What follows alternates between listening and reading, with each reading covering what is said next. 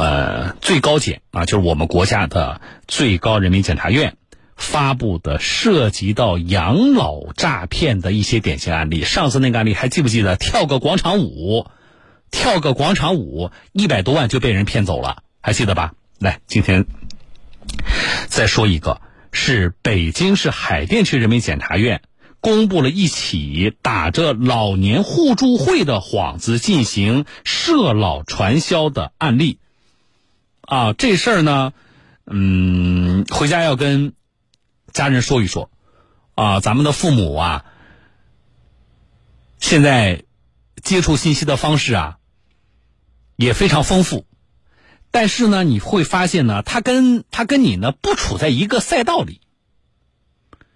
就是他关注的那些东西，他的社交的领域是跟你可能完全是不交集的。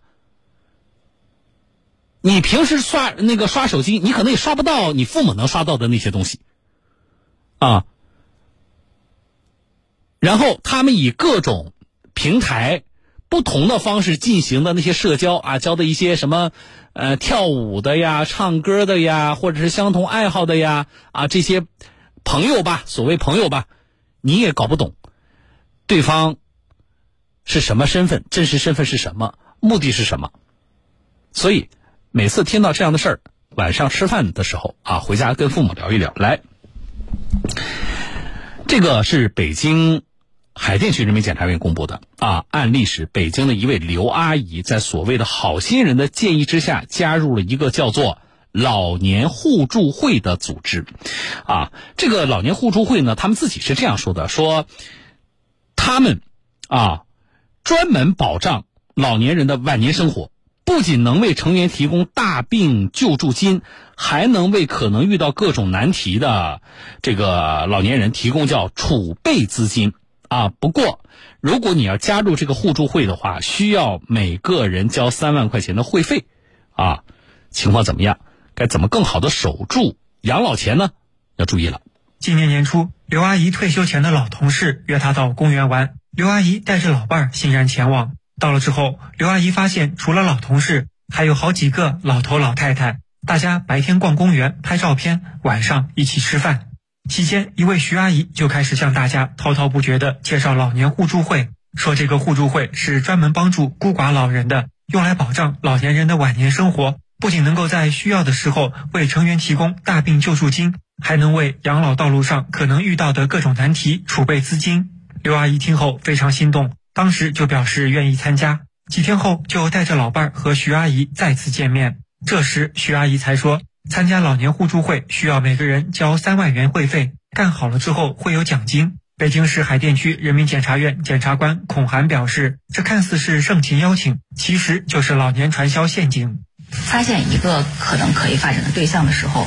然后觉得这个人不错，然后他就会提前把这个人的背景了解一下。那我的上级和我的上上级，就这四五个人，就会形成一个小班，然后陪你一起，比如说去叫你出来去 KTV 啊，或者说组织个春游啊、秋游这种。通过这样的方式，就是他在无形之中，通过大家交朋友或者聊天的方式，最后给你提出来，哎，我们现在都在参与这个，非常好，就是会让老年人有点防不胜防。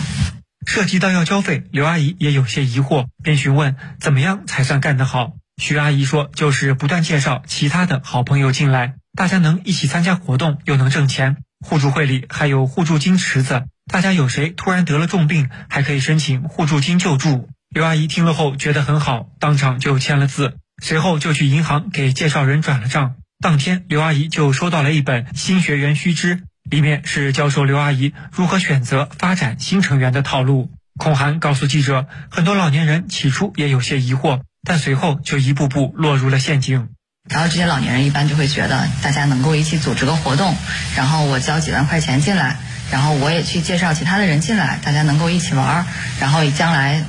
我找的人越来越多，那我我也能拿到我原来的本金，可能还能赚到钱，然后就一步一步走，其实就是一开始没有防备。然后就走进了这样的陷阱里面去，交了钱拿到了材料，刘阿姨就把这件事告诉了家里人。家里人意识到刘阿姨可能陷入了传销套路，立刻向公安机关报案。经过查证，这是一个专门针对老年人的传销组织，以国家养老政策为名，在老年人群中普遍宣传，并且具有成熟的话术和发展人员的方式，甚至对拉新对象都有时要时不要的严格筛选条件，专门针对那些本地有退休金的老年人。孔涵告诉记者，徐阿姨就是其中一个比较大的团队的管理人员。他们这种就是架构是非常明显的，就他们也是咱咱们就是常规的以为这种一分二、二分四这样的发展形式，每上升一层可以返一部分钱。他一开始不是要交几万块钱的这个所谓的互助金或者入会费嘛，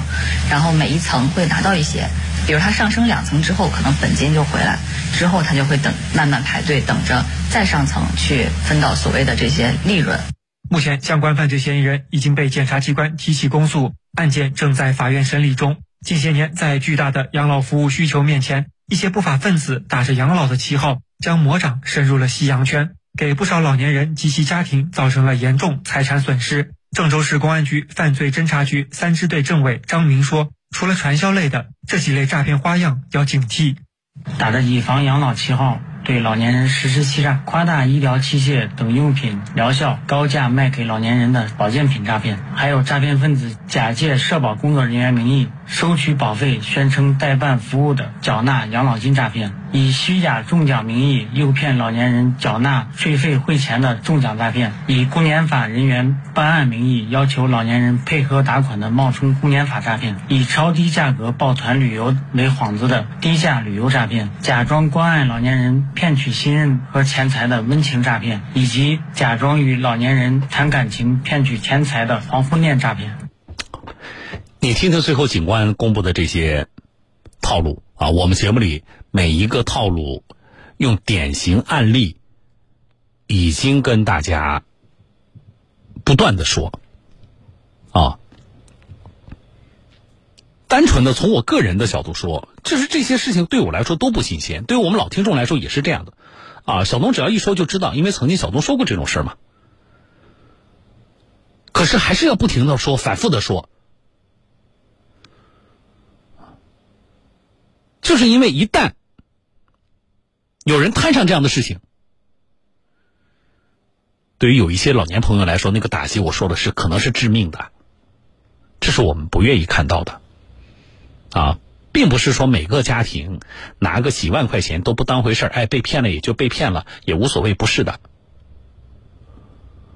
有多少老年人手里边存折上那点钱，是一辈子的积蓄？是他步入晚年生活当中重要的，不仅是物质依托，在一定程度上来说，都是他的精神依托。为什么？啊，他老想着说，哎，我那个银行账户里吧还有几万块钱，他心里就觉得踏实了。他就觉得，一旦有点事情的话，我还有点所谓的过河钱、应急的钱。这笔钱老老实实的躺在银行账户里边那么老人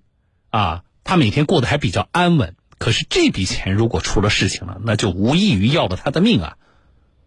所以我说，这些人的良心都黑掉了。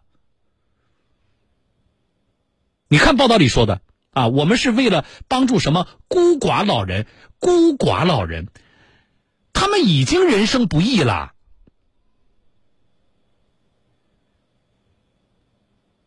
然后你们还想着从他们身上去榨取钱财，所以我说这些人的良心都黑掉了。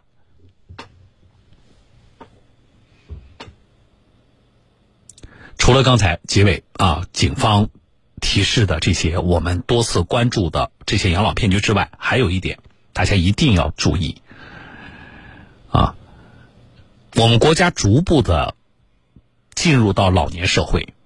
那意味着什么呢？意味着老年人这个群体越来越庞大，啊，人多了，他就有庞大的消费需求。所以你看啊，现在不少什么公司啊，相关的领域都在布局老年产业，啊，就是这里边有钱赚啊。那么同时呢，我们也希望，就是你们这么多的资本进来，啊，你们能够花钱不怕嘛？对吧？就是我们只要有啊，是在我们是这个消费能力范围之内，我们希望能够购买到针对于老年人更好的产品和服务，对不对？但是我们现在看到的情况是什么呢？啊，就是一窝蜂的，什么人都呃拥进来啊，所谓泥沙俱下，啊，有一些人越是骗子，他会把自己的名头吹得越大。所以，当有人告诉你我们这个项目是国家的，是国家哪个部的，啊，是省里哪个厅的，你就要特别警惕了。啊然后他给你拿出一个盖着章的一个证书，你看，我们叫中华什么什么会，我们叫中国什么什么会。你千万不要觉得被他唬住了，哎，人家的名头都是中华，都是中国。民政部隔段时间就会公布一批什么机构、什么协会，打着中华的名义、中国的名义，其实都是非法机构。他吹的越大。啊，他吹的越大，你一定记得啊，你就要高度怀疑。还记得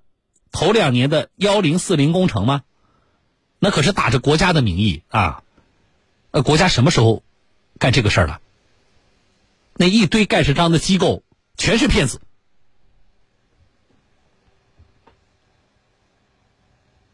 所以我们。呃，每一个项目，你像这种叫互助会啊，就这种东西，它肯定它会有一个自我的包装和自圆其说的那么一套说辞，大家一定要特别的谨慎啊，一定要特别的谨慎。如果说我们现在其实老年朋友呢，不是说完全没有这种戒备心啊，有的，所以 一般来讲，咱们得看看，那你这个背后的这个办这个事儿的机构是谁呀？啊，他告诉你这个协会、那个那个机构的啊，甚至打着政府部门的这个名义吗？啊，简单啊，那你问一下吧，啊，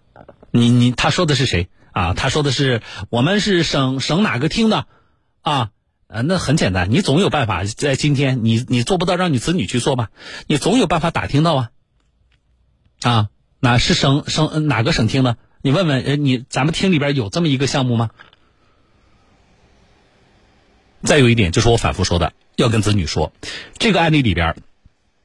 这个老人是交了钱之后才跟子女说的啊。当然还好，子女比较警觉，也第一时间报警了。那么按照我们节目的倡导是什么？还记得吗？交钱之前就要跟子女说，不要你把钱交了再跟子女说。啊，我上次说的，我说呃这个呃我们家里要做一件事情，我不知道有多少人做了。啊，就是两口子之间、两代人之间做个约定，我们家庭的成员，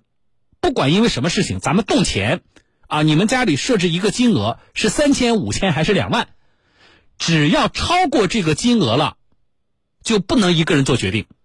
啊，你比如说五千，你们家设置的标准是五千，五千以内你自己要花你就花了，不管什么事儿。啊，你设置这个金额就是这么想，五千以内，即使被骗了，哎呀，对我们家庭来说的打击也不是太大，啊，好，但是一旦过了五千了，配偶之间、夫妻之间啊，还是两代人之间，就要让对方知道，并且要征得对方的同意，家里要建立这样的一套机制，我觉得应对诈骗的关键时刻，它可能会发挥作用好了，我是小东，进广告。